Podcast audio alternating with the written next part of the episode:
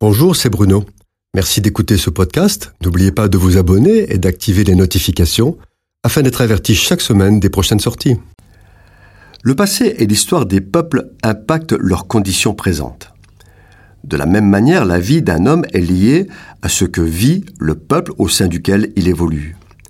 Son histoire personnelle est impactée par l'histoire de son peuple et à cela, il ne peut rien y faire. Le prophète Daniel était un homme consacré à son Dieu.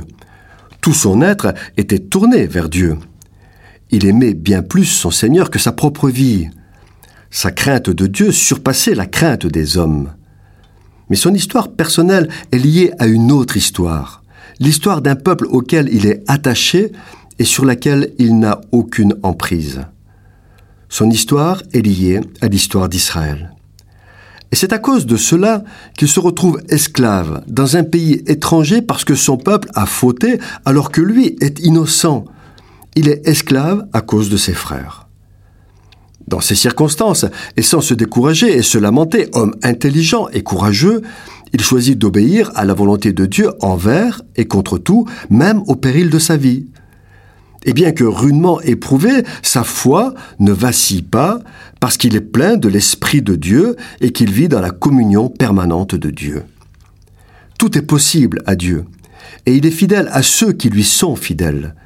C'est pourquoi il honore la foi de Daniel en accomplissant des prodiges et des miracles qui lui font trouver grâce même aux yeux de ses ennemis et transforme sa vie devenant un personnage important.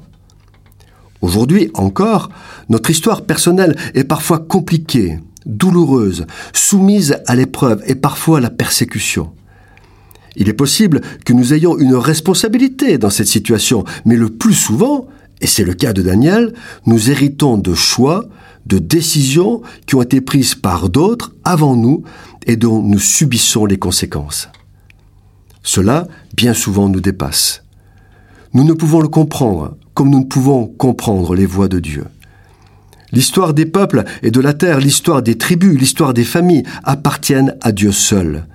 La foi que Dieu approuve, c'est accepter ce que nous vivons tout en faisant ce qui est à notre portée pour améliorer le quotidien de nos bien-aimés. C'est de louer toujours l'Éternel, bénir son saint nom, persévérer dans l'obéissance à la parole, résister au diable et aux œuvres des ténèbres. Accepter la volonté de Dieu, sachant qu'elle est bonne, agréable, sainte et parfaite, car il n'y a pas d'injustice en lui. Daniel nous instruit, car ce qu'il a vécu, c'est ce que nous vivons, chacun à sa mesure.